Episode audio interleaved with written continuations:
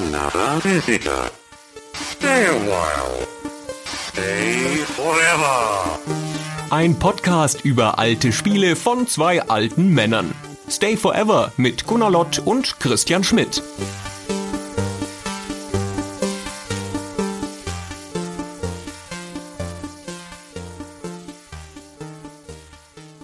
Hallo, herzlich willkommen, liebe Hörer von Stay Forever, zu einer neuen Folge Ausgefragt. Die mache ich natürlich heute nicht alleine, sondern mit meinen beiden wunderbaren Kollegen. Hallo Gunnar. Oh, hallo Fabian. Und hallo Christian. Hallo ihr zwei. Liebe Hörer, wir haben euch einmal mehr über alle uns zur Verfügung stehenden Kanäle dazu aufgerufen, uns eure Fragen zu schicken. Das können wie immer alle Arten von Fragen sein, die euch so einfallen, die wir idealerweise nicht mit einer kurzen Einsatzantwort hier abfrühstücken können, sondern wo wir idealerweise alle was zu sagen können und auch ein bisschen ausholen können. Und wir möchten uns an der Stelle einmal bedanken für die abermals sehr rege Teilnahme und die vielen Einsendungen, die es auf diesen Aufruf hin gab. Ihr könnt übrigens jederzeit auch unabhängig unabhängig von diesen Aufrufen uns Fragen schicken an fabian at stayforever.de und wir werden die dann für eine der kommenden Folgen berücksichtigen, wenn ihr denn das Glück habt, dass ihr in dem großen Pool der Fragen auffallt und dann von uns rausgefischt werdet. Und auch heute haben wir, ich glaube, acht Fragen zusammengetragen, denen wir uns hier stellen möchten. Gunnar Christian, wenn ihr keine große Ansprache mehr vorbereitet habt, dann würde ich, glaube ich, gleich mit der ersten Frage anfangen. Klingt gut, ich habe nichts weiter vorbereitet. Los, los. Okay, die erste Frage, die uns erreicht hat, kam von Bernd Macht und war, habt ihr schon an Spielewettbewerben teilgenommen und vielleicht sogar Preisgeld gewonnen? Ich würde mal Christian hier beginnen lassen. Dankeschön. Nein, lautet die Antwort. Aber wir sollen ja nicht mit Einsatz antworten, unsere Hörer abspeisen.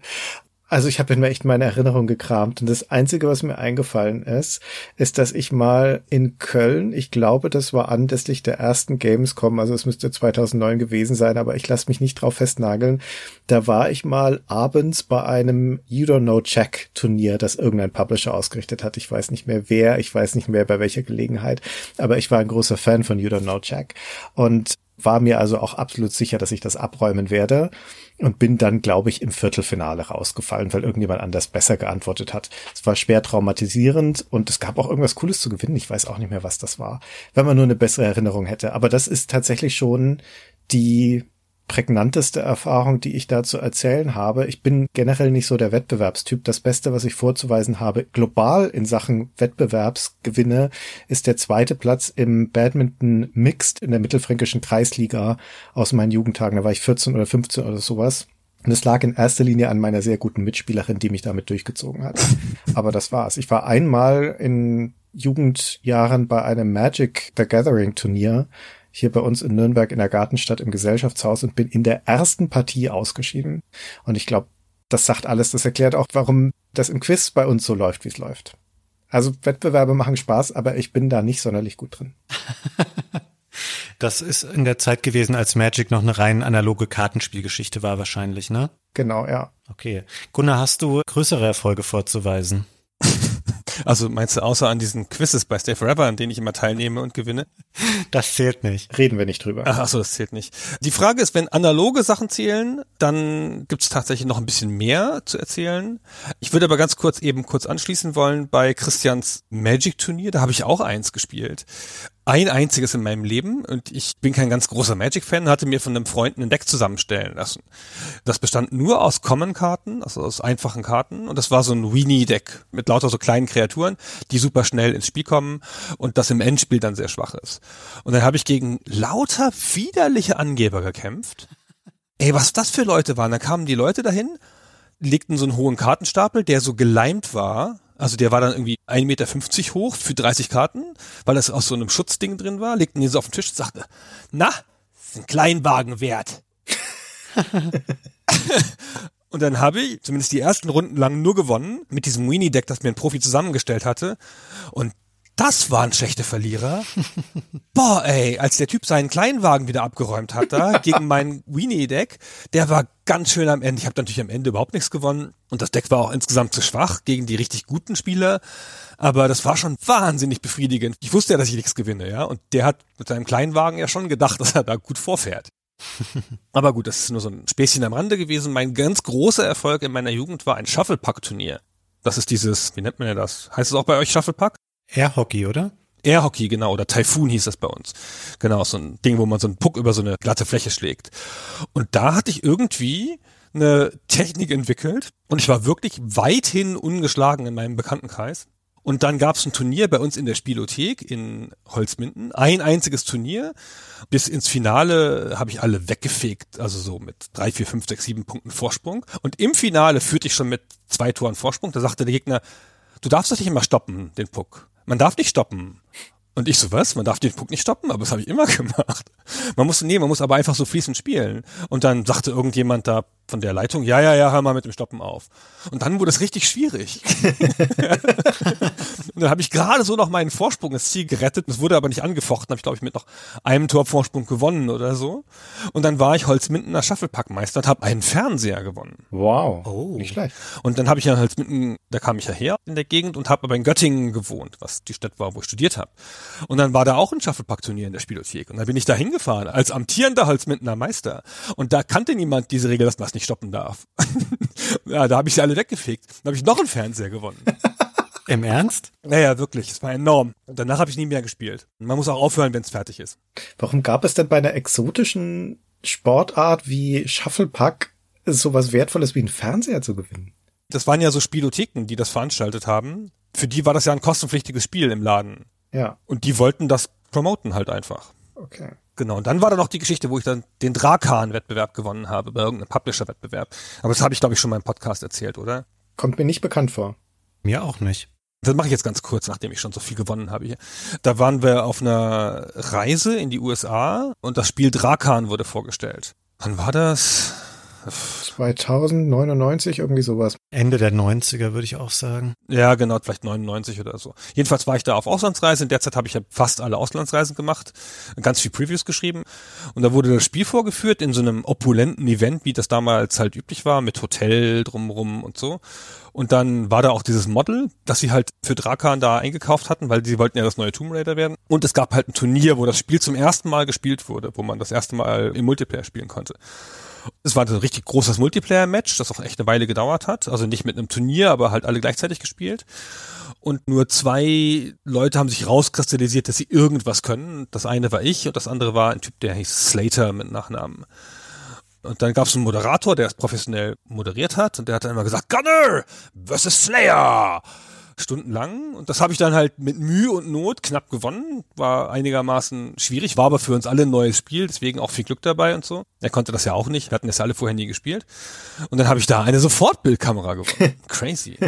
Ich sag dir, ja. Hab ich in meinen Trophäenraum zu Hause getan, neben die beiden Fernseher. So, das war's jetzt aber. Mehr habe ich, glaube ich, nicht gewonnen. Aber Sag mal, hast du nicht auch immer bei diesen Pro-Evo-Turnieren mitgespielt? Genau, da habe ich auch bei drei oder vier mitgespielt, aber da habe ich überhaupt nichts gerissen. Da war ich froh, wenn ich in die zweite Runde gekommen bin. Ah, jetzt nimmt mir Christian meinen Aufhänger weg. Oh, Entschuldigung, dann schlägt jetzt Fabians Stunde. Okay, ich knüpfe da jetzt nochmal an, weil ich wollte jetzt die ganze Zeit darauf hinaus, Gunnar, dass es mich wundert, dass du nicht die jahrelange Tradition der Pro Evolution Soccer Media Cups hier anführst, weil das ist eine ähnliche Geschichte wie das, was du zu Drakan beschrieben hast oder du, Christian, im Vorfeld zu You Don't Know Jack, dass solche Publisher auch gerne mal Turniere ausloben, um solche Feel-Good-Veranstaltungen zu ihren eigenen Titeln zu kreieren. Und Anfang der 2000er war es eine Tradition, dass Spielejournalisten aus ganz Deutschland zusammenkamen, ursprünglich immer, ich glaube, in Frankfurt und später dann in München, wodurch mein Interesse rapide abgenommen hat, weil es einfach sehr viel weiter war. Und dort wurde immer die aktuelle Version von Pro Evolution Soccer gespielt. Und ich weiß noch ganz genau, Gunnar, dass du da auch gelegentlich mal vor Ort warst und mit vielen Kollegen auch so aus dem GameStar und GamePro Kreis, die da angetreten sind. Und da war ich ab und an, glaube ich, mal ganz gut, manchmal auch nicht.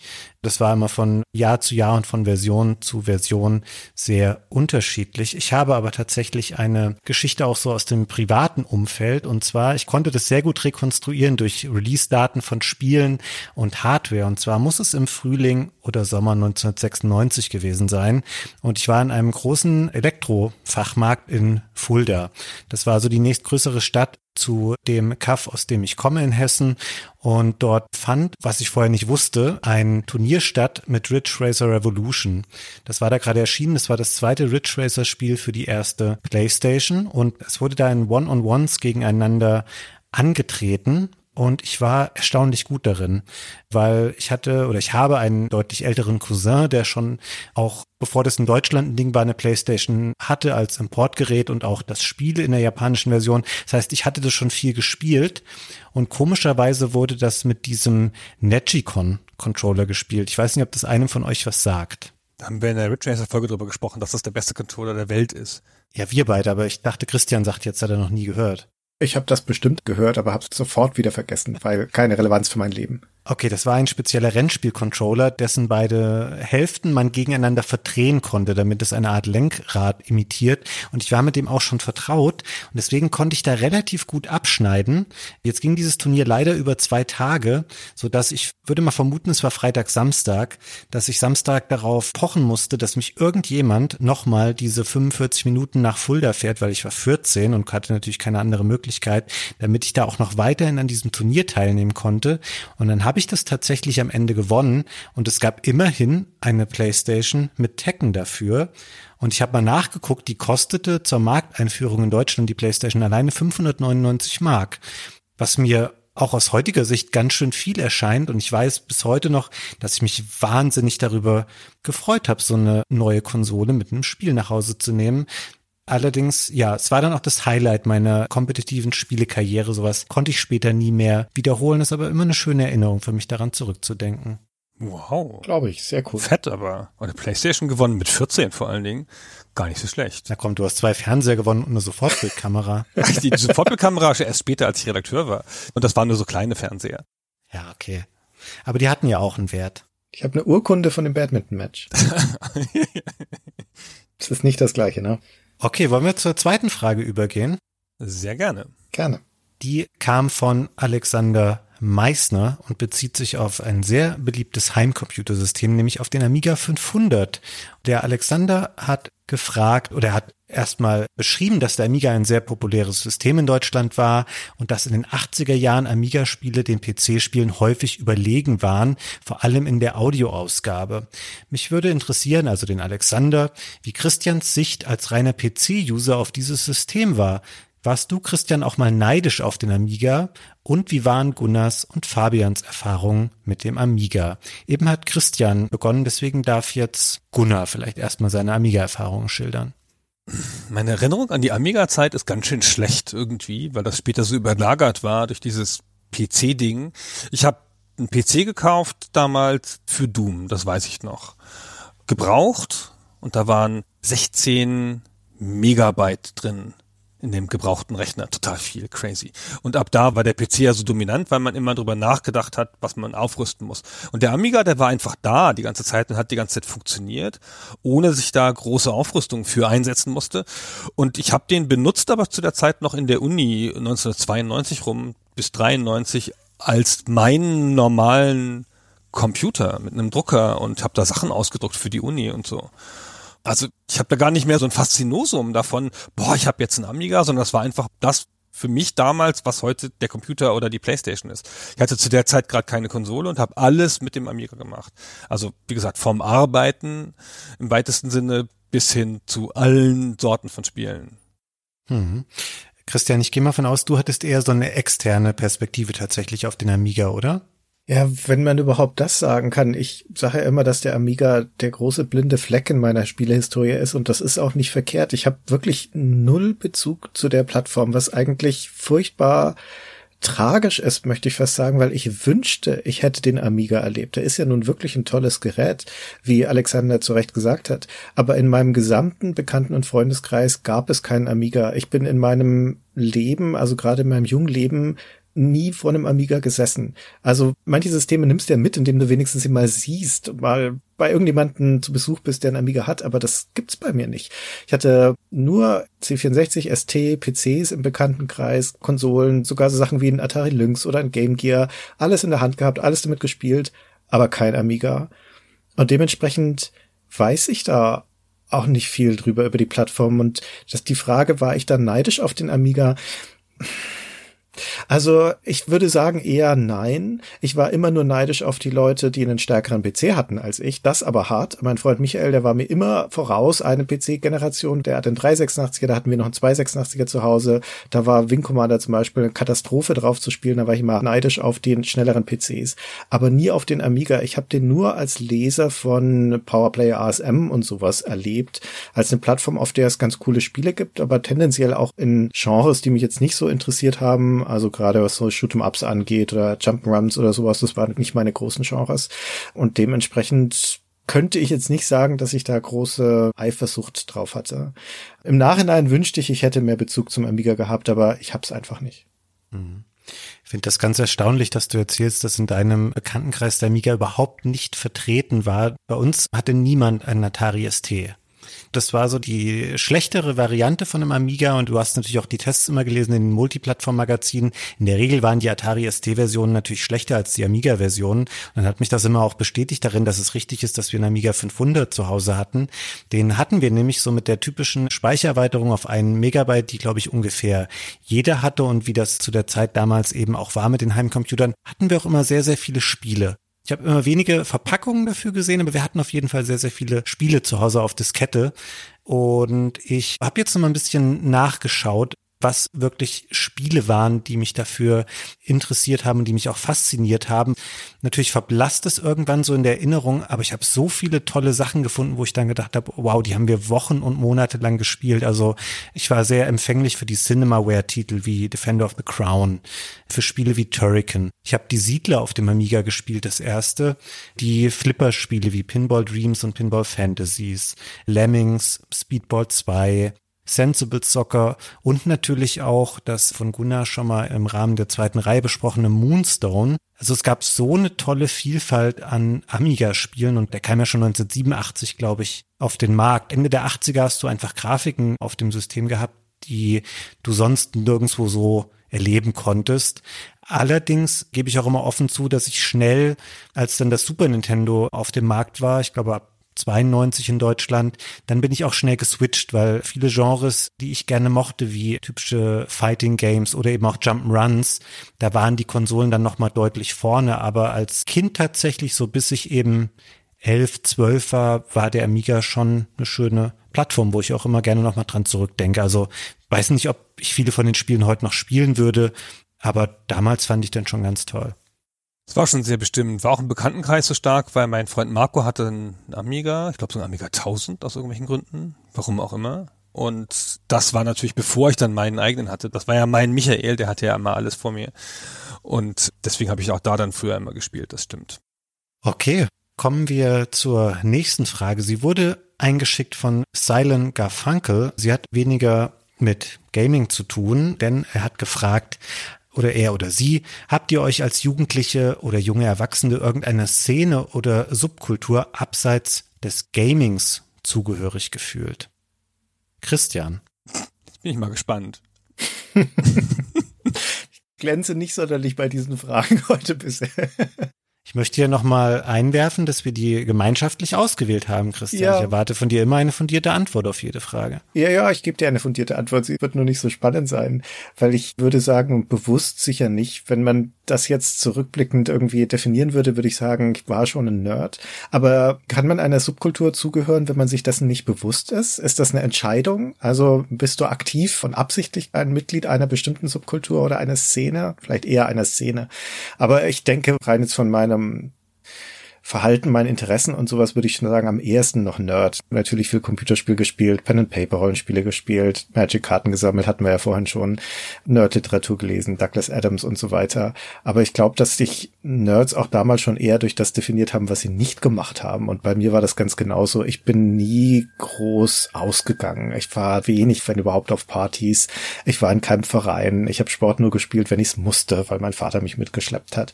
Also Badminton habe ich nicht freiwillig gespielt also ich weiß nicht, ob das ausreicht, um eine Zugehörigkeit zu beschreiben, aber wenn man guckt, mit wem steht man am Schulhof zusammen, mit wem versteht man sich, mit wem hat man gemeinsame Themen, dann waren das schon die Nerds in der Klasse ganz eindeutig.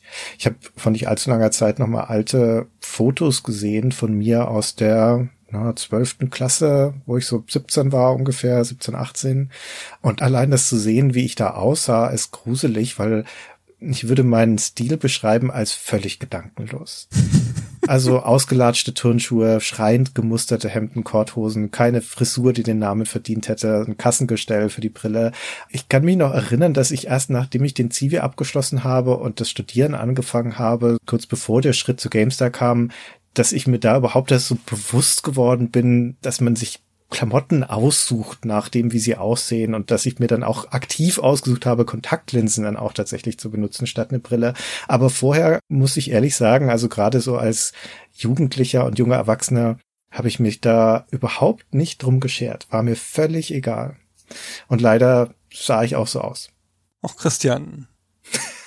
ja, manchmal möchte ich auch zurückreisen und mein junges Ich am Schlawittchen packen und ihm ein paar gute Tipps geben. Also du hast natürlich eine ganz interessante Frage gestellt, ob man sowas selber entscheidet, zu einer Subkultur oder Szene anzugehören. In deinem Fall würde ich jetzt sagen, nein, weil du hast ja diese Entscheidung nie bewusst getroffen, sondern es ist eher durch dein Verhalten und die Ausprägung deiner Interessen entstanden. Aber ich glaube, es gibt auch große Gegenteile. Ich spekuliere jetzt ein bisschen drauf, dass Gunnar jetzt was super fancy, freakiges uns präsentieren wird. Ich bin der festen Überzeugung, dass es zu meiner Zeit den Nerd als Subkultur nicht gab. Also wir waren natürlich welche, wir waren ja Pen and Paper Rollenspieler und all solche Sachen, ja, und Computerspieler, aber wir haben uns nie irgendwie deshalb zugehörig gefunden. Also wir haben uns als Rollenspieler empfunden, aber wir hätten jetzt nicht gesagt, wir sind jetzt die Kids aus der Brillenträgerecke vom Schulhof. Nee, genau, würde ich auch so sagen. Ich glaube nicht, dass wir uns dessen damals bewusst waren. Also ich glaube, das war noch nicht da.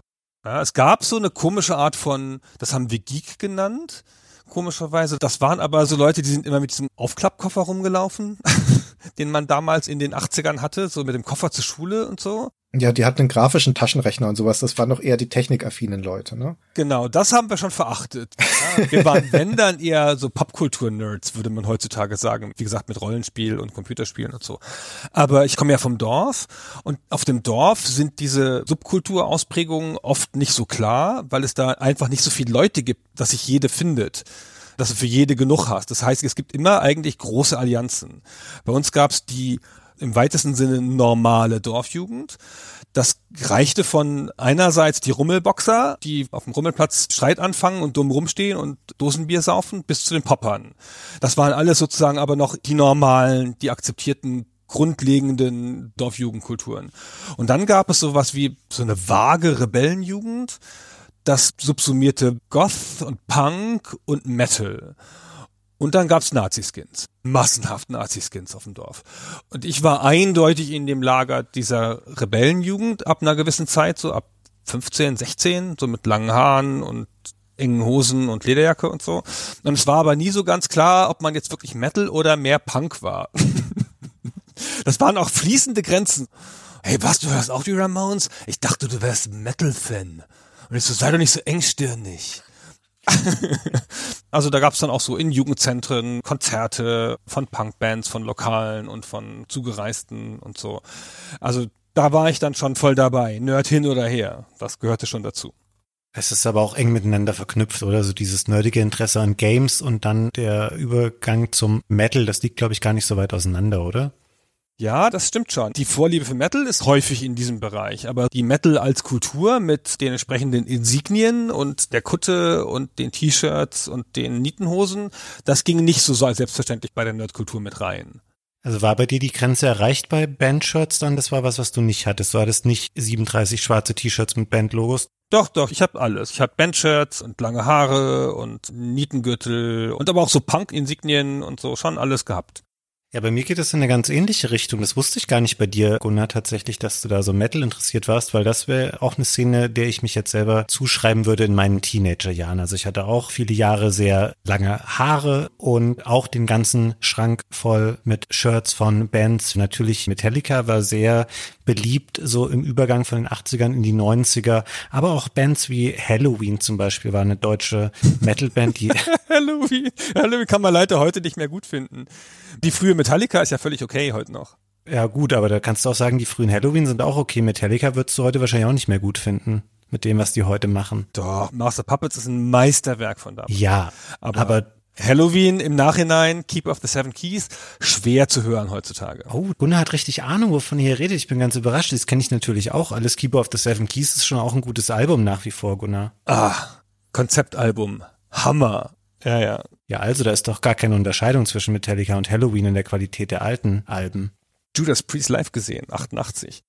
Gutes Stichwort. Bei mir ging das, je weiter die 90er voranschritten, desto mehr kippte das bei mir irgendwann so ein bisschen, dass mir so Bands wie Halloween oder vor allem auch Judas Priest und so richtige, weiß gar nicht, wie man so eine Art von Metal-Bands nennt, solche klassischen. Proll-Metal ist das. Das hast du jetzt gesagt. Judas Priest ist Proll. -Metal. Aber bei mir hat es sich dann eher so in die Richtung verschoben von Bands wie Korn oder Slipknot die so New Metal und solche Sachen gemacht haben und all diese Ausprägungen davon, die es dann gab.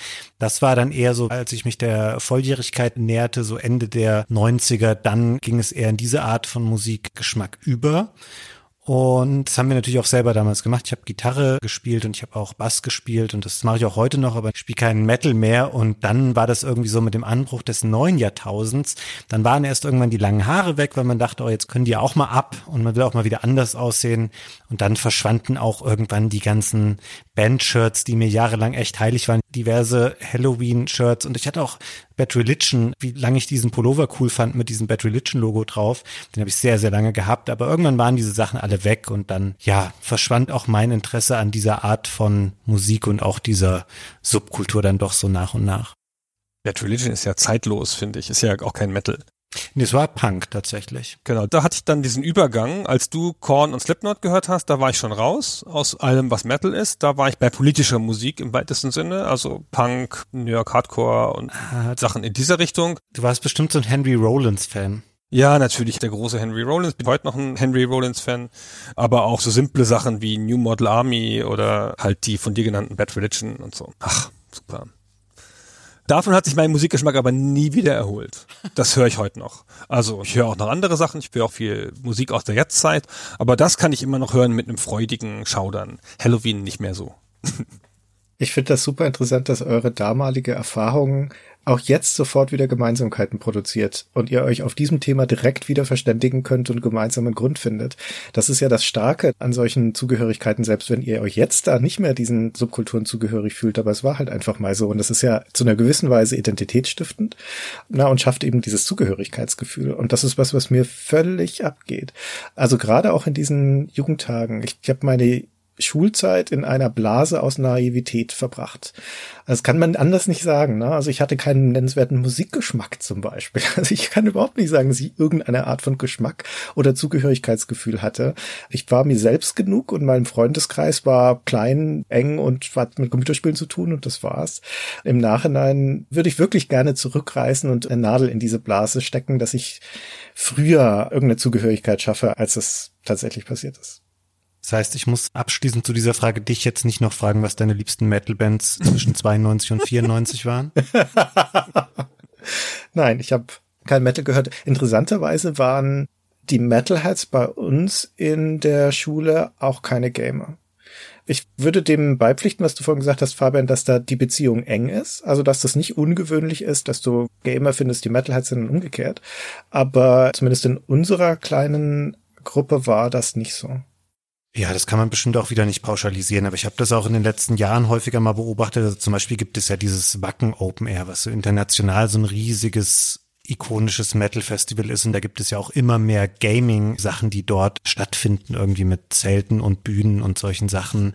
Und ich glaube, da gibt es schon sehr, sehr große Schnittmengen, aber sicherlich nicht bei allen Leuten so, die Metal hören, dass die automatisch auch Gamer sind oder daran überhaupt ein Interesse haben. Hm. Ich glaube, das ist heute eher so. Ich gehe zur nächsten Frage weiter, ja? Ja, ja. Tim Hildebrand hat uns gefragt, habt ihr euch mal in einem dieser ruhigen Momente, in denen ihr mit einem schönen Holundertee in einem gemütlichen Ohrensessel sitzt, gefragt, wie euer Leben verlaufen wäre, wenn ihr nicht beruflich bei Games gelandet wärt? Wie sehe eure berufliche Laufbahn in diesem gruseligen Paralleluniversum aus?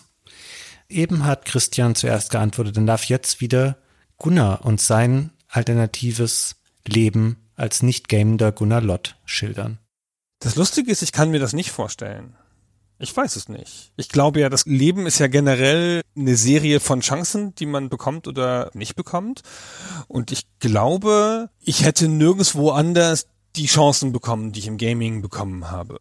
Also sage ja auch immer mal gern, dass ich alles dem Jörg Langer verdanke, aber so jemanden wie mich, ich hatte ja nicht fertig studiert, ich war, als ich mich mal entschlossen habe, jetzt doch mal zu arbeiten, auch schon relativ alt, war ja 28, als ich zur GameStar gekommen bin. Ich weiß nicht, ob ich anderswo eine Chance bekommen hätte, auf dem Niveau zu arbeiten. Ich bin sicher jemand, der nie arbeitslos geworden wäre, weil so ein Typ bin ich nicht. Hätte dann halt einfach nicht aufgegeben, bis es irgendwie gegangen wäre.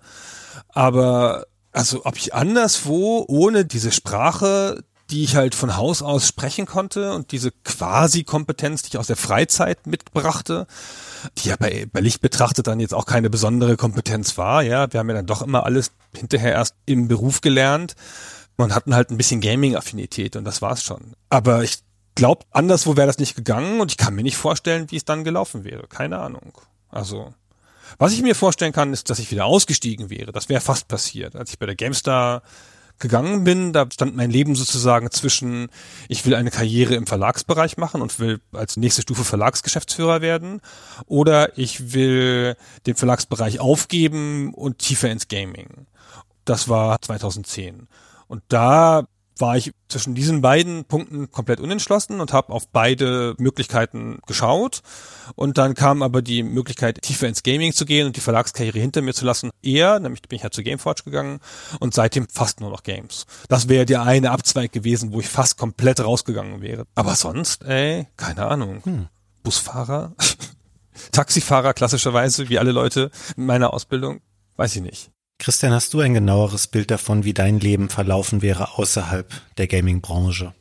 Ich bin da schon sehr bei Gunnar. Also ich glaube erstmal ganz grundsätzlich, dass wir an der richtigen Stelle gelandet sind. Natürlich gehörte immer Glück dazu, dort zu sein, aber wir waren auch wirklich gut und sind gut aufgehoben in dem Gaming-Bereich. Und das ist ja schon mal schön, wenn man das sagen kann und wenn man das festhalten kann. Und ich denke auch, dass wenn das jetzt damals nicht geklappt hätte mit dieser Bewerbung bei der GameStar, dass ich vermutlich früher oder später doch irgendwie im Gaming gelandet wäre. Weil das ist schon diese Schnittmenge aus Passion und Kenntnis, die man da mitbringt, die irgendwann eine Tür geöffnet hätte.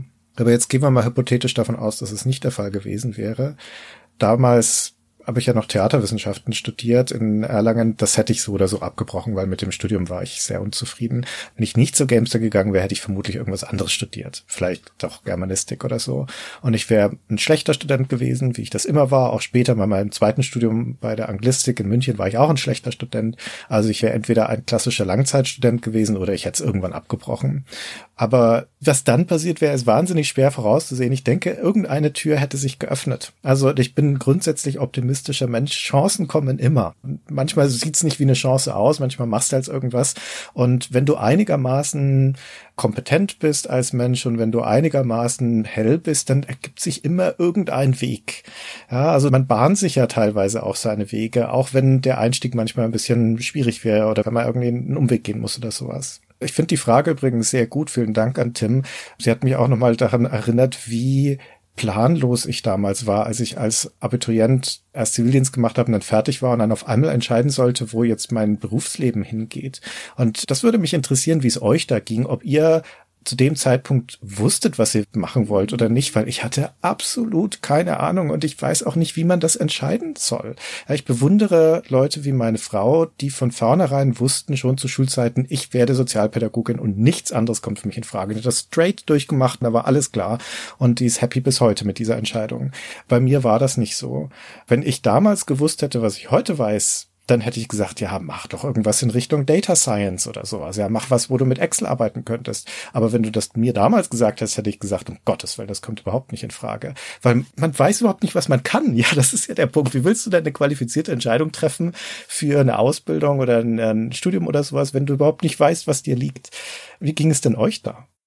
Ich kann das sehr gut nachvollziehen, Christian. Bei mir war das ganz ähnlich. Ich war ein verhältnismäßig guter Schüler, würde ich sagen. Ich habe ein gutes Abitur gemacht, dann habe ich auch Zivildienst gemacht und dann war ich schlagartig mit so einer großen Ratlosigkeit konfrontiert, weil ich wusste auch überhaupt nicht, ich konnte mir gar nicht vorstellen, was ich später dann mal arbeiten soll oder will, so wie du das eben schon beschrieben hast. Es gibt ja eine Menge Menschen, die sagen ja ab ihrem achten Lebensjahr, dass sie unbedingt diesen und jenen Beruf ausüben möchten. Das hatte ich auch gar nicht. Und zu meiner Zeit war das sehr en vogue, damals, es war so um die Jahrtausendwende, über solche Motivationstests herauszufinden, welches Studienfach kommt denn eigentlich für mich in Frage. Und dann bin ich irgendwie darauf gekommen, oh, ich könnte Psychologie studieren, aufgrund von Ergebnissen aus solchen Tests, die ich dann gemacht habe. Fand es auch super interessant und ich habe mich dafür einschreiben können. Ich hatte auch schon eine Zulassung. Und dann habe ich wenige Wochen, bevor das losging, mich dann nochmal so kurz vor knapp umentschieden und habe mich in einer anderen Stadt für Medienwissenschaften eingeschrieben. Es hatte auch ein bisschen den Grund, dass zwei meiner damaligen besten Freunde, mit denen ich auch vorher zur Schule gegangen bin, auch in diese Stadt gehen wollten. Und da habe ich gedacht, ach cool, dann kann man da wieder zusammen abhängen und dann machst du halt mal Medienwissenschaften.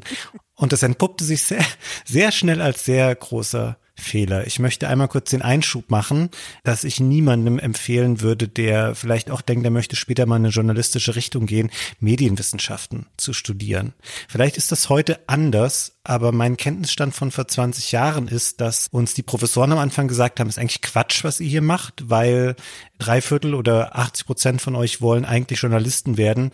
Macht mal lieber was Inhaltliches, dass ihr von irgendeinem Bereich dann Ahnung habt, sei es Meeresbiologie oder Politik oder was anderes und schreibt oder dreht oder produziert Podcasts darüber, dann wovon ihr Ahnung habt, wenn ihr Medienwissenschaften studiert, werdet ihr einfach nur so kommunikationstheoretische Deppen. Es kam mir auch so ein bisschen dann so vor und dann habe ich das zwei Semester lang durchgezogen, habe im Nebenfach Psychologie studiert, wo ich dann nochmal merkte, hm, es wäre vielleicht die bessere Wahl gewesen, aber es ging dann nicht mehr dahin zurück, sondern ich habe dann ein Volontariat bekommen in einem Verlag für Videospielmagazine und bin dann auch immer dabei geblieben. Deswegen, um da mal wieder den Bogen zu machen zur eigentlichen Ausgangsfrage, mir fällt es auch schwer, das zu sagen, weil ich eben, ich habe auch nie was anderes gemacht. Ich habe Schule gemacht, Zivi, ich habe zwei Semester mehr schlecht als recht studiert und seitdem mache ich halt irgendwas mit Games. Deswegen, ich weiß es nicht. Vielleicht wäre ich auch heute ein guter Psychologe, wenn ich das gemacht hätte. Aber ich kann mich da ganz schlecht hypothetisch reinfühlen, weil ich mich auch nie groß anders ausprobiert habe und man reflektiert es ja natürlich alle paar Jahre auch mal so, was hat man eigentlich bisher so angestellt mit seinem Leben. Ich bin aber da immer auch ganz froh drüber, irgendwas mit Spielen machen zu können und viele coole Jobs da auch schon gehabt zu haben und letzten Endes, ich wäre ja heute auch nicht hier in dem Podcast, wenn das nicht so gelaufen wäre und wir alle wissen, wie traurig das wäre. Ja, wir haben schon gute Entscheidungen getroffen, so alles in allem in der Hinsicht. Ich finde es ganz schön abgefahren, wie allein man war mit dieser grundlegenden Entscheidung, was du mit deinem Leben machen sollst. Also ich habe jetzt spezifisch auch ein schwieriges Elternhaus aber es gab auch nicht den väterlichen Verwandten oder die Schule, die mir irgendwas darüber gesagt hätte oder das Berufsbildungszentrum, was es ja immer lang gab, wo dann irgend so ein Depp mit einem so einen Test gemacht hat. Also super weltfremd, ja. Und die Schnuppertage an den Unis, ich habe schon allen möglichen Scheiß gemacht und nichts davon hat mir irgendwie auch nur das Kriterienset vermittelt, was ich hätte anlegen müssen je nach bestimmten Fähigkeiten, diese Art Fähigkeit wird gebraucht, keine Ahnung. So sieht der Beruf aus. Man hatte ja gar keine Ahnung.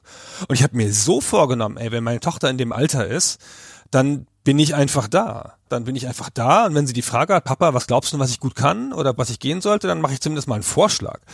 Ey, ich fand das im Nachhinein so ärgerlich, dass man mit so einer Giganto-Entscheidung als junger Mensch einfach nicht begleitet wird. Also aus dem Elternhaus ja bei manchen dann halt schon. Und man sieht immer die Leute, wo es dann so klar ist, das ist ganz auf das Elternhaus. Ne? Du wirst halt auch Arzt wie dein Vater, du übernimmst die Firma des Onkels, keine Ahnung. Oder es gibt irgendeine Tradition in der Familie, der, der dann nachgegangen wird. Hm. Ja, wenn du weißt, was ein Job bedeutet und wenn du den Beruf verstehst, dann kann das tatsächlich so eine Nähe schaffen. So war das bei meiner Frau. Die hatte einfach einen Onkel in der Familie, der war Sozialpädagoge in Bonn und den hat die da immer mal begleitet, hat gesehen, das ist spitze, was der macht, das mache ich auch. Dann hatte sie aber halt eine konkrete Vorstellung davon, was dieser Job bedeutet. Aber wenn wir ehrlich sind, gibt es ja wirklich viele Berufe da draußen, bei denen es wahnsinnig schwer ist, diese Vorstellung überhaupt zu bekommen. Bist du irgendwie Marketingmanager ne, oder irgendwie Vertriebler oder sonst irgendwas? Was macht so eine Person überhaupt? Wie kommt man überhaupt in so einen Beruf? Das weiß ich bis heute noch nicht. ja. Ja, da lacht ihr jetzt drüber. Ich konnte noch viele Jahre bis in meinen Beruf hinein nicht unterscheiden, was Sales und Marketing eigentlich machen. Es war für mich immer ein und dasselbe. Die einen verkaufen und die anderen kaufen. Ich weiß, Gunnar, danke. die Basics, Mann. War jetzt überspitzt formuliert, aber Das sind ja wirklich Sachen, die sind super abstrakt für einen, bis man sich dann irgendwann mal damit beschäftigt hat oder damit in Berührung gekommen ist. Ich finde es interessant, dass Sie nochmal den Punkt mit dem Elternhaus angesprochen haben, weil bei mir war das alles sehr nett. Es war super cool. Ich habe bis heute ein tolles Verhältnis zu meinen Eltern, aber es gab da halt auch nie so diesen Druck von wegen, wir möchten gerne, dass du das gleiche machst wie Papa oder die Firma von Mama übernimmst oder so. Und die waren da immer so, ja, mach gerne, was du möchtest, worauf du Lust hast. Und das hat natürlich seine Vorteile, aber wie das eben Gunnar auch schon sagte, ich glaube, für junge Menschen kann das auch ganz schön schwierig sein. Wenn dir alles offen steht, aber du nichts davon wirklich bewerten kannst, dann ist das gar nicht so einfach, den richtigen Job zu finden oder zu wählen. Hat jemand noch was zu diesem Thema beizutragen von euch? Ich hatte kurz überlegt, ob ich zu Games Workshop gehe. Hm. Das wäre bestimmt auch gut gewesen. Weil ja da Freunde von mir gearbeitet haben und hatte auch ein Vorstellungsgespräch. Ich habe mich dann irgendwie dagegen entschieden. Ich wollte eigentlich in die Redaktion vom White Dwarf, und dann wollten die aber, weil die halt so einen komischen, wenn du da nicht oben einsteigst, dann musst du halt unten einsteigen. Dann musst du erstmal zwei Monate Lager und solche Sachen machen. Und da hatte ich irgendwie keine Lust drauf. Und der Typ wollte mich aber für ein Sales haben. Und ich wollte nicht in Sales. Das wusste ich schon damals, anders als Fabian, wusste ich schon, dass ich Sales nicht machen will in meinem Leben. Und das war auch richtig so. Und der meinte dann, nach komm, machst ein bisschen Lager und dann ein bisschen Sales und dann darfst du in die Redaktion. Und dann nicht so, nee, nee, können wir das nicht irgendwie festschreiben? Wäre vielleicht auch ganz interessant gewesen. Bestimmt. Dann hättest du heute auch Ahnung von Warhammer. Ja, stell dir mal vor, wie das wäre. Hätte ich diese riesige Zinnminiaturensammlung zu Hause. Vielleicht wäre alternativ einer von uns ja auch ein berühmter Buchautor geworden, weil darauf zielt nämlich die nächste Frage von Christoph Thiele ab. Christoph hat gefragt, hat einer von euch mal darüber nachgedacht, ein Buch zu schreiben oder es gar getan? Egal ob Sachbuch über Gaming, Marketing oder Rollenspiel oder gar einen Roman.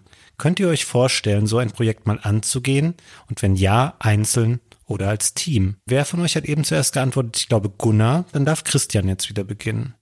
Hm, ich habe als Jugendlicher wahnsinnig viel geschrieben und habe deswegen auch immer drüber nachgedacht, dass ich mal ein Buch schreiben würde. Buch über Satiren oder so ein Spielbuch oder sonst irgendwas. Das ist dann aber nie passiert. Tatsächlich habe ich aber so eine Art Buch rausgebracht, weil ich habe meine Facharbeit geschrieben über die Siedlung, in der ich aufgewachsen bin, Falkenheim in Nürnberg. Und da hat die damalige Siedlervereinigung gesagt über meinen Großvater, wenn du das als Buch nochmal ausarbeitest, dann veröffentlichen wir das, dann finanzieren wir das, dann drucken wir das. Und so ist es dann auch gekommen. Das ist aber kein Hardcover-Buch gewesen, sondern eher so ein Softcover-Heft, wenn man so möchte. Aber immerhin Auflage 500, glaube ich, oder sowas haben wir drucken lassen. Da habe ich damals bei der Gamestar schon gearbeitet. Das muss 99 gewesen sein oder 98. Mm, und das Ärgerliche war aber, da erinnere ich mich noch sehr gut dran, weil die Druckerei in Nürnberg, bei der wir das eigentlich drucken lassen wollten, die hat's verhauen. Das sollte ein zweifarbiger Druck sein, also mit einer Sonderfarbe, so einem rötlichen Ton für die Kästen als Hintergrundfarbe. Und ich habe das damals mit dem Microsoft Publisher gesetzt. Und Publisher war aber damals wie heute, glaube ich, jetzt nicht unbedingt das übliche Programm, um sowas zu machen. Und vor allen Dingen, entweder wusste ich es nicht oder ich konnte es nicht, ich konnte kein PDF draus machen. Ich habe die Publisher-Datei abgegeben. Da hatte die Druckerei echt Schwierigkeiten damit. Und als sie dann die 500 Stück gedruckt hatten, stellte sich dann raus, der ganze Text läuft falsch. Der läuft aus die Kästen raus, der ist abgeschnitten, Umbrüche fehlen und so weiter. Da hatten sie es aber schon gedruckt. Und diese ganze Charge hat die Siedlervereinigung bekommen, aber wir haben es dann natürlich nochmal drucken lassen müssen. Und diesmal nur schwarz-weiß. Ich glaube, das war eine andere Druckerei, die es dann gemacht hat und dann hat es aber zumindest funktioniert. Dann war das Heft aber so populär, weil die Siedlervereinigung es auch einfach an alle Haushalte kostenlos verteilt hat, dass irgendwann ihnen die Hefte ausgegangen sind. Und dann haben sie angefangen, die alte Charge, den Fehldruck auszugeben, ohne mich zu fragen. Als ich das erfahren habe, war ich fuchsteufelswild, aber da war es schon zu spät. Da hatten sie auch die fast alle schon verteilt verteilt. Naja, auf jeden Fall gibt's also vermutlich jetzt hier in der Gegend Haushalte, die besitzen eine ziemlich missglückte Form von diesem Buch, in Anführungszeichen. Das war auch schon alles. Aber irgendwann machen wir auf jeden Fall mal ein Stay Forever Buch, würde ich sagen. Ja, das machen wir in jedem Fall, das glaube ich schon auch. Gunnar, hast du denn vielleicht schon ein anderes Buch schon fertiggestellt vor dem Stay Forever Buch? Ich habe ja schon mal so eine Art Elternratgeber basierend auf den Zusendungen auf einer Webseite, die ich hatte, auch wirklich veröffentlicht mit einem richtigen Verlag bei Heine und mit Vorschuss und allem Kram. Es ist ziemlich gefloppt, aber das war echt nicht meine Schuld. das war das Coverdesign, das der Verlag so machen wollte. Und der Verlag hatte leider vergessen zu recherchieren, dass exakt gleichzeitig ein besser ausgestattetes Buch mit einem ganz ähnlichen Inhalt rauskam. Das hätten sich mal anders überlegen müssen. Aber naja, ist ja der Vertrieb schuld, wie immer. Autor ist nie schuld. Das war also als längere Geschichte wie das so läuft, so ein richtiges Buch zu verlegen in einem richtigen Verlag mit Literaturagentin und so. Ich kriege jetzt immer noch so Abrechnungen, wo dann drin steht, leider ist Ihr Vorschuss immer noch nicht eingeholt. Sie kriegen keine Auszahlung mehr. Und dann habe ich jetzt gedacht, Gunnar, hast du nicht mal angefangen, so einen Roman zu schreiben? Und in der Tat habe ich dann nochmal gesucht und habe dann ein altes Romanexposé mit dem ersten Kapitel wiedergefunden. Das muss ungefähr zur gleichen Zeit gewesen sein wie das andere Buch, Anfang der 2000er vielleicht. Mitte der 2000er, irgendwie sowas. Und in so einem Anfall von Marketing-Cleverness habe ich gedacht, pass auf, was gerade wahnsinnig in war, war so Männer-Frauen-Literatur, aber von Frauen. Also Chicklit nannte man die Literaturgattung, also Frauenliteratur sozusagen, aber die sich um Beziehungen drehte. Und dann habe ich gedacht, total clever, ich mache mal so eine männliche Chicklit-Variante und schreibe als Mann mit der klischeehaft männlichen Sicht so ein Beziehungsbuch halt, so ein lustiges, bisschen funny-mäßiges. Und habe das dann meiner Agentin vorgeschlagen und dann hat die die Hände über den Kopf zusammengeschlagen und hat gesagt, totaler Quatsch, vollkommene Fehleinschätzung des Marktes, sie verstehen ja nichts davon, das können Männer nicht schreiben. Das geht nicht das funktioniert nicht, das lesen Frauen nicht. Und dann habe ich halt wieder eingepackt, habe gesagt, okay, ja dann nicht. Also es ist ja ein reiner, reiner Cash Grab von mir aus. Ich schreibe das jetzt nicht für mich. Wenn sie das doof finden, dann lassen wir das halt. Und dann anderthalb Jahre später kam Tommy Jod raus mit seinem ersten Werk und ist durch die Decke gegangen. Und es ist genau so gekommen, wie ich gesagt hatte, nämlich mit dieser Art Form von Literatur, nur von einem Mann. Und der Jod hat das noch stärker auf Funny gedreht. Und das hat super funktioniert. Und jetzt sitze ich da und denke, ha, eigentlich, das hätte sein müssen. Diese Genugtuung. Ja, ich kann auch das erste Kapitel vorlesen. Ich hab's hier vor mir. Aber es ist vielleicht ein bisschen viel. Fangen wir lieber mit einem Satz an, dann entscheiden wir weiter. Genau. Der erste Satz ist, die kindliche Kaiserin ist im Shoppingrausch. Rette sich, wer kann. Was ist nochmal kindliche Kaiserin? Ist das unendliche Geschichte? Das ist eine Figur aus der unendlichen Geschichte, genau. Und äh, Entschuldigung, ich bin so witzig. Und hier der Held ist der Ich-Erzähler und dessen Freundin ist die kindliche Kaiserin. Und die nennt er so, seine Freundin, um sie zu verspotten. Weil die hat nämlich einen Sohn, der heißt Atreyu. Ah. Und das gibt eine ganze Geschichte, warum dieser Junge Atreyu heißt und so, esoterische Eltern. Das Lustige ist aber, dass das aus dem realen Leben ist. Ich kenne tatsächlich eine Frau, die hat einen Sohn namens Atreyu. Hm. Und ich kann es nicht fassen, wie Leute das einem Kind antun können. Genau, und diese Inspiration aus dem realen Leben habe ich hier übernommen. Interessant ist, dass ich schon bevor du den Namen des anderen Autors, der diese Art von Büchern geschrieben hat, genannt hast, habe ich schon an den gedacht. Aber wie hast du den eben genannt? Jod, aber der heißt bestimmt Jaud, oder? Ich habe immer gedacht, der heißt Tommy Jaud. Das war jetzt ein richtiger Reveal-Moment für mich. Also vielleicht heißt er auch so, wie du es gesagt hast. Ich weiß es nicht. Keine Ahnung. Vielleicht heißt er auch Jaud. Also klingt so undeutsch der Name, finde ich. Deswegen dachte ich irgendwie, es wäre vielleicht ein französischer Name. Das ist doch ein Franke. Das ist bestimmt Jaud. Ja, das kann ja sein. Aber ich dachte gleich von wegen, ja Moment, der hat es doch dann gemacht. Wieso hat denn deine Agentin dir gesagt, das wird niemals Erfolg haben? Du wärst bestimmt super erfolgreich geworden damit, Gunnar. Ich glaube, ich hätte es nicht so gut gemacht wie der Jaud. Der Jaud hat es schon sehr auf den Punkt gemacht. Und wenn ich mir das jetzt mal das ganze Kapitel durchlese, ist es nicht so schlecht, wie man denken könnte, aber es ist auch nicht sehr super. Vielleicht wäre es nicht gegangen, wenn ich es gemacht hätte. Das weiß man nicht. Aber sie hat es halt falsch eingeschätzt. Aber in dem ganzen Buchmarkt, da hat ja keiner Ahnung. Das ist ja alles nur Zufall. Das ist ja wie bei Games zur bestimmten Zeit. Alle machen nur das, was die anderen machen. Und keiner traut sich irgendwas. Und dann traut sich einer doch irgendwas. Und dann machen es wieder alle so. Das ist alles nur Zufall. Hm. Fabian, hast du denn ein Buch geschrieben? Geschrieben nicht. Aber ich habe seit vielen Jahren schon eine Idee dafür, die aber auch nur sehr langsam vorankommt. Ich muss auch ganz ehrlich sagen, ich fand diese Frage, die Christoph hier eingeschickt hat, sehr schön, aber es ist für mich auch immer ein bisschen schmerzhaftes Thema, weil es eben so gar nicht vorangeht. Also ich will schon seit vielen Jahren einen Fantasy-Roman für junge Erwachsene schreiben. Ich sage ganz offen, woran es liegt, dass dieses Buch nicht existiert. Es hat eher psychologische Gründe bei mir. Ich bin grundsätzlich, glaube ich, ein Mensch, der schon einigermaßen fleißig ist. Aber ich mache eher gerne Sachen, die aus vielen kleinen Aufgaben bestehen, die ich überschauen kann, deren Ende für mich von vornherein absehbar ist, wo ich weiß, ah, der nächste Stay Forever Podcast steht an, das kann ich in drei Wochen ganz gut vorbereiten. Oder keine Ahnung, ich muss ein Konzept für eine Sendung schreiben bei Rocket Beans, das kann ich in einer Woche machen und danach drehen wir die noch drei Wochen und dann ist es durch. Aber so ein Buch, du stehst davor und du siehst das Ende ja am Anfang unter Umständen gar nicht. Und ich komme nie über diesen Punkt hinaus. Alle diese Kapitel existieren in so einer kurzen Form zusammengefasst von mir aufgeschrieben. Ich müsste sie aber, jetzt wollte ich können sagen, nur noch, ich müsste sie nur noch ausformulieren zu einem Buch. Aber ich komme nicht dazu, das wirklich mal zu machen. Also es ist ja kein Druck darauf. Niemand niemand zwingt mich dazu. Weder jemand, eine Person, noch materielle Umstände. Und wenn ich ehrlich zu mir selber bin, wird das wahrscheinlich einfach auch nie fertig geschrieben werden, geschweige denn irgendwann erscheinen. Außer, das ist mal ein bisschen mein Hoffnungsschimmer, ich werde irgendwann mal dauerhaft arbeitslos und bin dann so unter Druck, das dann noch schreiben zu müssen und dann wird es mich wie Joanne K. Rowling aus der Gosse wieder nach oben spülen. Sehr gut. Ja, wer weiß. Aber du bist ja schon richtig weit. Also wenn du so methodisch die Kapitelexposés gemacht hast, das ist ja wirklich nicht mehr viel. Also es höchstens noch 80 Prozent. Ah, nicht mehr viel. Das Ausformulieren ist ja wirklich das Schwierige dann. 2023 können wir das Thema nochmal auf den Tisch bringen. Vielleicht bin ich dann signifikant weiter damit. Ja, vielleicht haben wir dann das Stay Forever Buch gemacht. Ich kann jetzt natürlich auch keine Story-Details hier spoilern, Ja, warum nicht? weil es das Genre auf den Kopf stellen wird. Jetzt hör mal auf. Ich habe gehört, dass Tommy Jaud schon an sowas Ähnlichem arbeitet. Also beeil dich. Ja, man muss da auch ganz ehrlich sein, das ist halt auch natürlich ein Genre, da ist schon sehr viel erdacht und geschrieben worden und bei jeder schlauen Idee, die du hast, das hat im Zweifelsfall schon mal jemand gemacht im Fantasy-Bereich. Aber ich lasse mich davon nicht, doch, ich lasse mich davon abhalten. Aber ja, mal gucken. Wir reden in zwei, drei Jahren nochmal drüber. Jetzt musst du sagen, wie der Held heißt. Das sage ich nicht. Oh, na gut. Weil er Atreu heißt. Nein, so einen kitschigen Namen gibt's da nicht. Stefan. Sekunde, ich streich kurz einmal Atreo aus der Namensliste raus. Okay, wir machen weiter die nächste Frage von Oliver Schnau. Wir gehen mal ganz klassisch zurück zum Thema Gaming und auch konkret zu unserer Arbeit für Stay Forever. Oliver hat nämlich gefragt, wie motiviert man sich eigentlich stundenlang Spiele zu spielen, die einem eventuell nicht mal gefallen?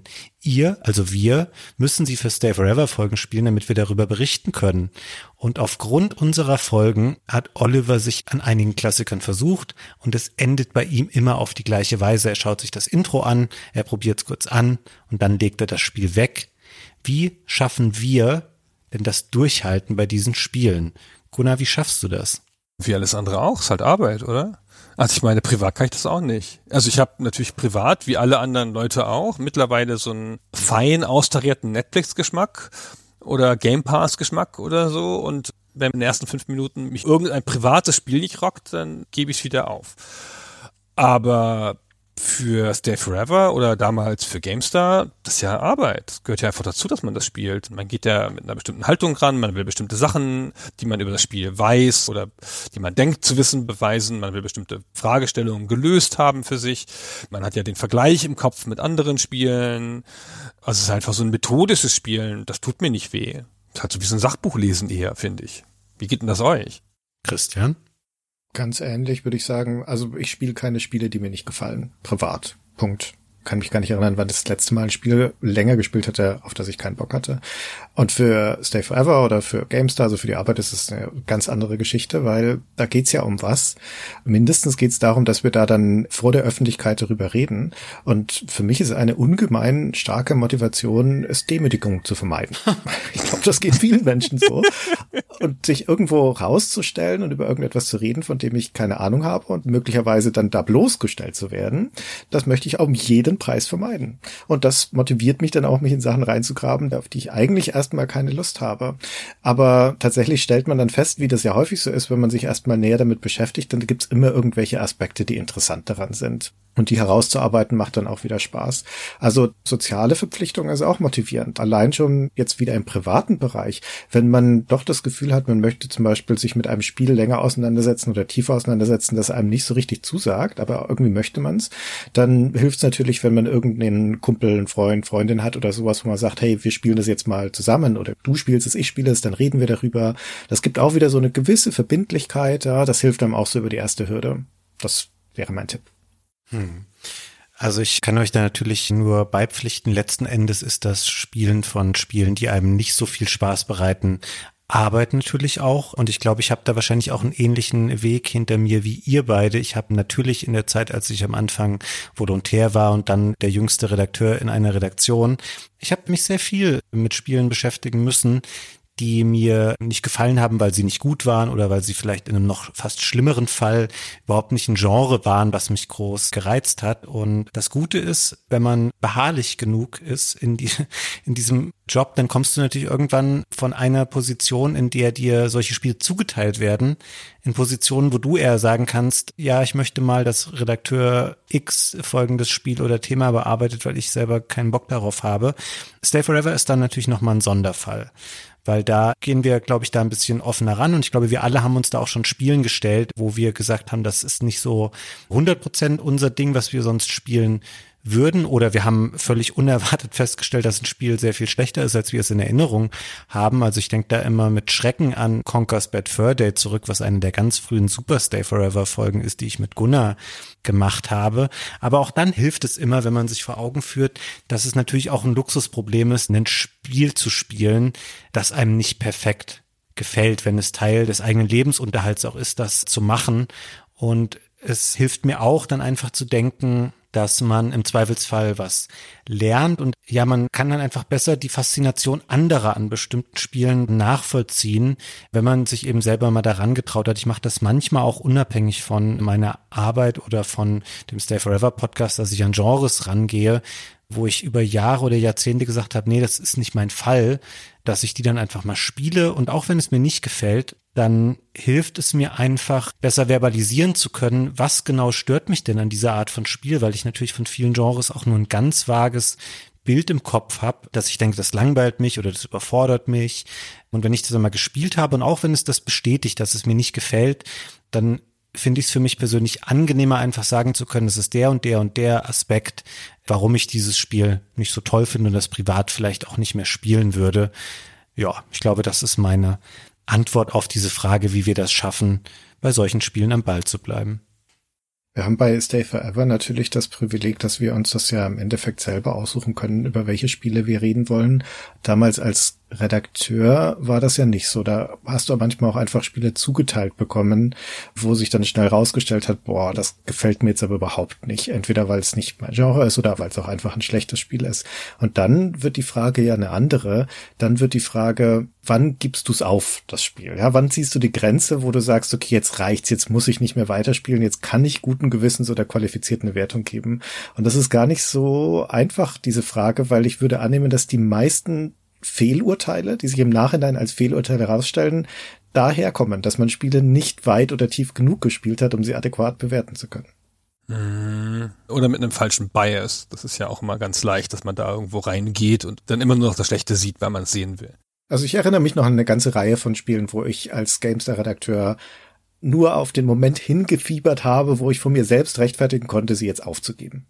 Ich glaube, ihr habt es da vielleicht auch immer ein bisschen schwieriger gehabt, weil PC-Spiele häufiger natürlich dazu neigen, dass sie vom Spieler mehr Zeitinvestment verlangen. Also ist jetzt eine ganz krass fahrlässige Pauschalisierung, aber im Konsolenspielbereich hast du natürlich häufiger auch Spiele, wo ich schneller sagen würde, dass man sie adäquat einschätzen und bewerten kann, als irgendwelche ganz schlimmen, weiß ich nicht, Wirtschaftssimulationen oder komplexe Strategiespiele, die einfach nicht so häufig sind im Konsolenbereich. Gibt ja nur drei Genres bei den Konsolen. Jump'n'Run, Shoot'em Up und Rennspiel. Ja, das hast du natürlich schnell begriffen. Christian, alleine schon mit einem Blick auf die Themen, die wir schon besprochen haben bei Super Stay Forever, werde ich diese Antwort jetzt nicht mit einer eigenen Antwort hier noch würdigen. Okay, kommen wir zur nächsten Frage, beziehungsweise zu den nächsten zwei Fragen, weil es hat sich so schön angeboten, diese beiden Fragen miteinander zu kombinieren. Es hat nämlich zum einen Jonas Kmetsch gefragt, ob es eine Spielmechanik gäbe, die uns immer noch schwach werden lässt, beziehungsweise uns immer noch begeistert. Und ins gleiche Horn gestoßen hat Patrick McGinley, der gefragt hat, was unsere meist gehassten Spielemechaniken sind und da sehr schöne Beispiele auch gleich mitgeliefert hat, wie Unterwasserlevel, Escort-Missionen oder Insta-Fail Stealth Mission in Spielen. Deswegen würde ich einmal gerne, Christian, von dir hören. Was sind Spielmechaniken, die du ganz toll findest nach wie vor? Und was sind Spielmechaniken, die du gar nicht abkannst? Okay, das ist ein großes Fass. Mal gucken, wie wir das klein halten können. Eines meiner Lieblingsgenres sind ja Rollenspiele und ich mag aber in jedem Genre grundsätzlich eigentlich immer Rollenspielelemente. Ich bin auch einer von den Menschen, die Crafting mögen. Ist ja durchaus eine umstrittene Mechanik, aber ich finde das gut, weil natürlich da auch immer ein Sammeln dahinter steckt und ich bin generell jemand, der sehr anfällig ist für Sammeldinge. Aber ich würde sagen, eine Sache, die mich eigentlich immer kriegt, und zwar völlig unabhängig vom Genre, ist, also ich mag Erkunden als Spielmechanik, Exploration als Spielmechanik und insbesondere das Aufdecken von verborgenen Dingen. Also ein Spiel, wenn es eine abgedeckte Karte hat zum Beispiel, also so wie in Civilization oder in Heroes of Might and Magic, wo du weißt, die werde ich jetzt Zug um Zug aufdecken, die werde ich mir erschließen, das finde ich ein unverwüstliches Spielelement. Also das ist für mich immer faszinierend. Oder auch wenn man Fähigkeiten freischalten kann. Wenn du einen Talentbaum hast zum Beispiel, wo lauter Fragezeichen drin sind und du arbeitest dich dann durch und deckst es nach und nach auf. Also Licht ins Dunkel bringen, Erkenntnis schaffen, Dinge entdecken, das finde ich Spielmechaniken, die mich eigentlich immer kriegen. Auf der anderen Seite die furchtbaren Mechaniken. Also eine von den Sachen, die Patrick oder Patrick genannt hat, sind die Unterwasserlevel. Da muss ich dann direkt an Schwimmen und Tauchen in 3D-Spielen denken. Wir hatten das ja erst wieder bei Half-Life. Wir hatten das auch bei Tomb Raider.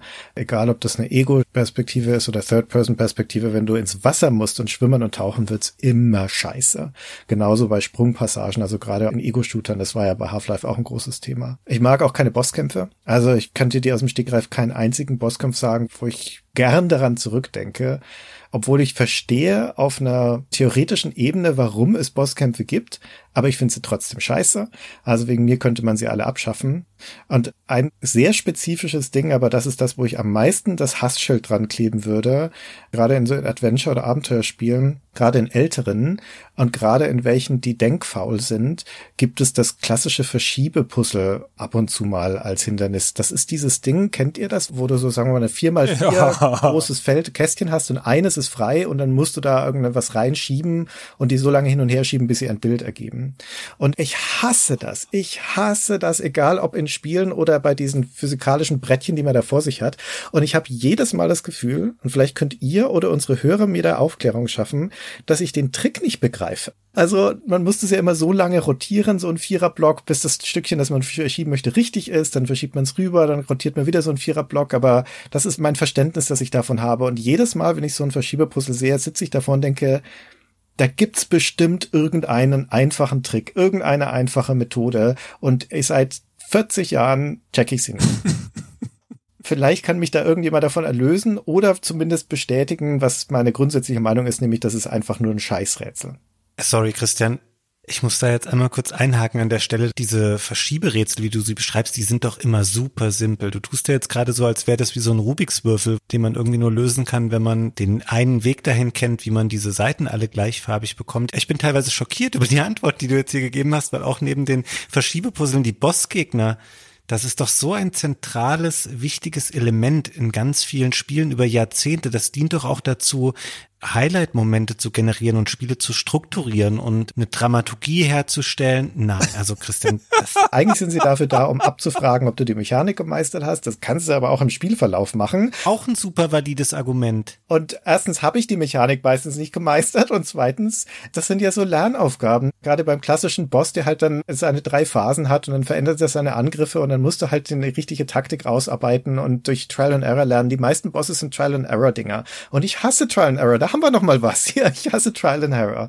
Und oft ist es bei den Bossen so. Und die Verschiebepuzzle, Fabian, vielleicht meinen wir unterschiedliche, aber die sind nicht einfach sondern die sind auch mühsam. Das ist ja das Ding. Die sind mental nicht anspruchsvoll. Da musst du nicht denken. Du musst halt einfach nur ausführen.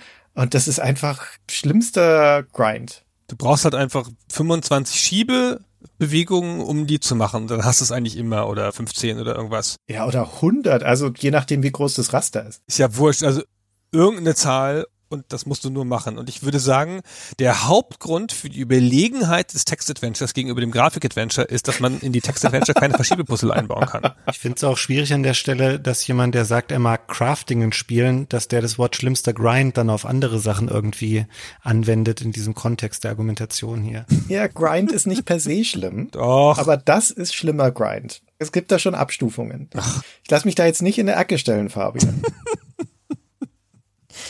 Ah. Keine Bosskämpfe, ich lach mich tot. Das mit den Bossgegnern, als wir Link to the Past besprochen haben, Christian, hast du mit keinem Wort erwähnt, dass dir die Bossgegner nicht gefallen haben. Zelda zum Beispiel ist legendär dafür, was es da für Bossduelle gibt in den ganzen Spielen. Ja, und die sind also es gibt auch bei den Bossen Abstufungen, aber sie sind auch in Zelda nervig. Auch Link to the Past wäre ein besseres Spiel, wenn es die Bosskämpfe nicht gäbe. Auf, auf dem Hügel werde ich sterben, Fabian. Du kriegst mich da nicht runter. Äh, wenn ihr mich gerade sehen würdet jetzt. Ich habe oben den Clip von meinem Kugelschreiber abgebrochen vor Wut gerade vor zwei Minuten. Dann sag du doch mal, stehen bei dir die Bosskämpfe auf der Habenseite oder was? Nee, meine Sachen kommen mir jetzt super profan vor, weil ich nicht so Schocker vorbereitet habe wie du jetzt für diese zwei Fragen. Kontroverse Sachen.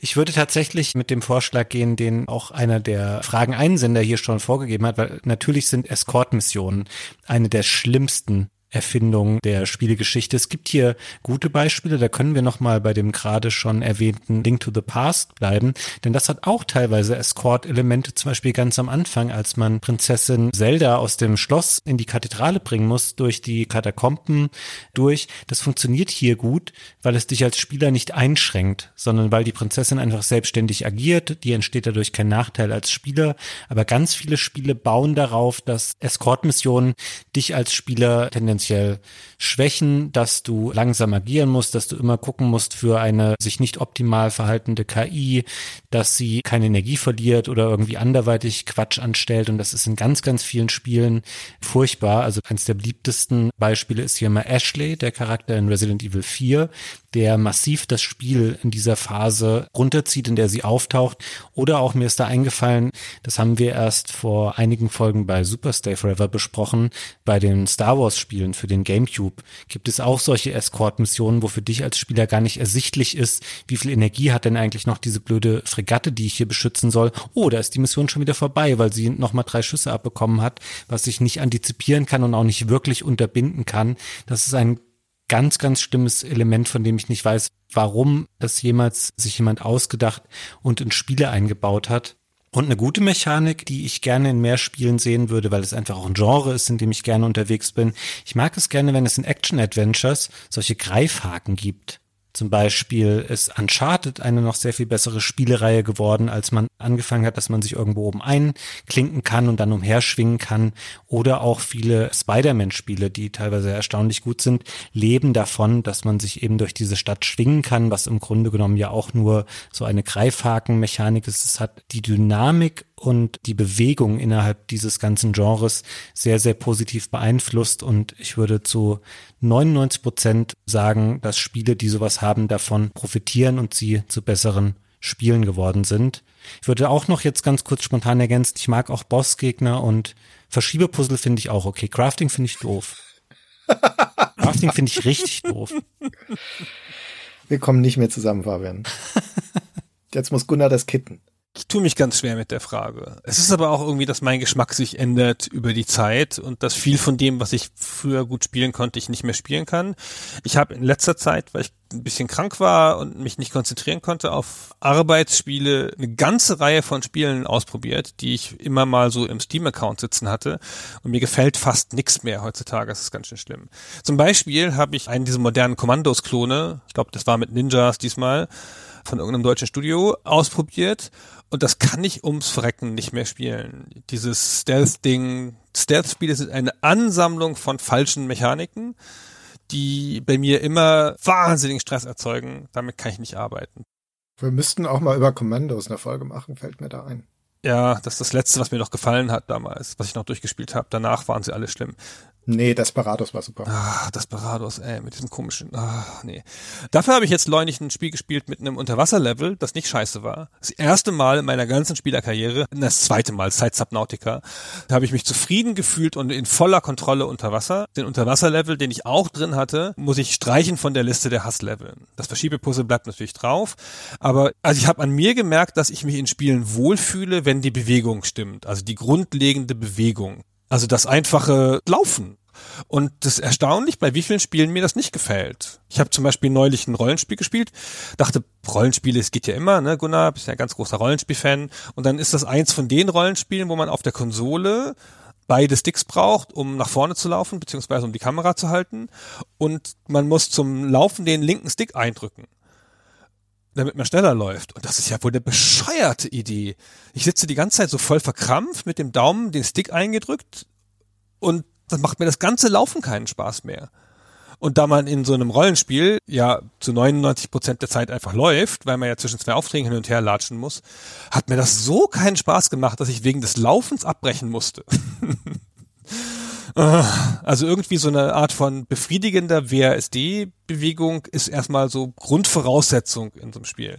Und das kann man dann auch noch steigern, indem man mir ein super Fahrzeug gibt. Zum Beispiel das Reittier bei The Witcher. Bei The Witcher hat mir die ganze Bewegung nie was ausgemacht, weil ich einfach so gern geritten bin. Das war voll nett.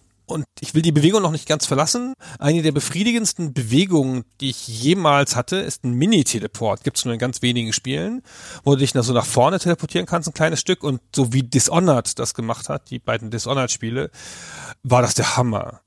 Ja, also ein gigantischer Machtgefühl-Zuwachs, nur durch so eine kleine Bewegung, die gut ins Spiel integriert war. Super. Also ein Dash letztendlich. Eigentlich ist es ein Dash. Guter Punkt, genau. In Hades gibt's glaube ich, auch ein Dash oder sowas in der Art in vielen Kampfspielen. Und das ist immer super befriedigend, wenn du lernst, den gut zu kontrollieren. Da würde ich den Doppelsprung auch noch mit hinzufügen. Ah, guter Punkt. Für mich eine der befriedigendsten Spielmechanikungen ist der Doppelsprung. Stimmt, ganz interessanter Aspekt, den du ansprichst, Gunnar. Diese Unart, dass man über die Knöpfe der Analogsticks rennt, das ist ja nicht nur bei Rollenspielen so, das hat sich auch in vielen anderen Genres breit gemacht. Ich finde das auch immer ganz irritierend, weil es überhaupt keine natürliche Bewegung ist, weil man diese Analogsticks ja eben auch bewegt zum Laufen und dann den immer so reinzudrücken zum Rennen, finde ich ganz seltsam tatsächlich auch. Also verstehe ich auch nicht ganz. Ist auch unangenehm. Ja? Ich habe zwei Spiele nacheinander gespielt. Das eine war eher ein Adventure, wo man sich auch in 3D bewegt und da ist man gerannt mit dem rechten Zeigefinger, also mit dem Trigger.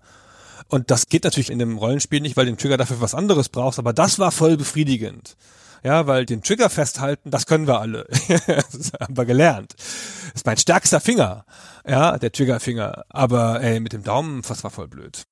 Da war wenig Kontroverses dabei bei Gunnar, da kann ich wenig gegen sagen. Endlich mal. Endlich. Das wäre ich doch immer so gedisst. Das stimmt gar nicht. Na, das stimmt gar nicht. Christian, hast du noch was zu ergänzen zum Thema Mechaniken oder noch einen Kommentar zu Gunnar? Nee, das kam ja nicht so gut an, was ich gesagt habe das erste Mal. Das riskiere ich jetzt nicht nochmal. Ah. Ich nehme dir das nicht persönlich übel, Christian. Das ist ja gut. Sehr schön. Es ist aber auch, es gibt Spiele, da freue ich mich über jeden Bosskampf und es gibt Spiele, wo ich denke, ach, schon wieder ein Bosskampf. Sag mal ein Spiel, wo du dich über jeden Bosskampf freust, das nicht Shadow of the Colossus ist. Ah, fuck, ich wollte gerade sagen. Das erste Metal Gear. Also das erste Metal Gear auf der Playstation.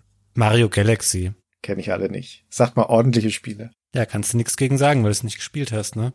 Ja, weil ich es nicht gespielt habe, kann ich da nichts gegen sagen. Also möglicherweise stimmt das. Na gut.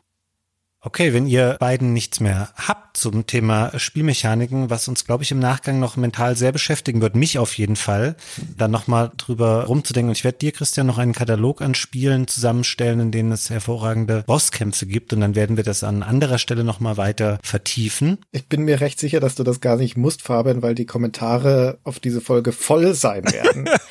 von empörten Reaktionen und langen Listen von Spielen mit Bosskämpfen. Ich möchte dir aber den Punkt hier noch geben, Christian, an dieser Stelle. Du hast sehr unorthodoxe Picks hier getätigt und ich finde es ja auch gut, mal Sachen zu nehmen, an denen man sich ein bisschen hier reiben kann. Niemals hätte ich vorher antizipieren können, dass irgendjemand hier Bosskämpfe nennen wird als eine Mechanik, die ihm nicht gefällt. Von daher fand ich das eigentlich einen sehr schönen Beitrag von dir zu dieser Frage. Dankeschön. Und verschiebe Puzzle erst. Und darüber hinaus gilt auch für euch da draußen vielen, vielen Dank für eure Beiträge in Sachen Fragen, die ihr uns wieder eingeschickt habt. Das war wieder eine sehr vielfältige Auswahl, die wir bekommen haben und die wir hoffentlich auch für diese Folge hier zusammengestellt haben. Wir werden das natürlich in regelmäßiger Frequenz wiederholen mit weiteren ausgefragt Folgen. Darum nochmal der Reminder, schickt uns immer gerne eure Fragen an fabian at stayforever.de und dann schaue ich zu gegebener Zeit da rein und werde die wieder filtern und hier Gunnar und Christian neue Fragen präsentieren, auf die sie schockierende Antworten geben können. Und Fabian, dir ganz herzlichen Dank für das Einsammeln und Auswählen der Fragen und Vorbereiten der Fragen und für das Moderieren. Sehr gerne. Vielen Dank und euch fürs Zuhören. Vielen Dank. Bis hierhin und ciao. Bis zum nächsten Mal. Tschüss. Tschüss. Tschüss.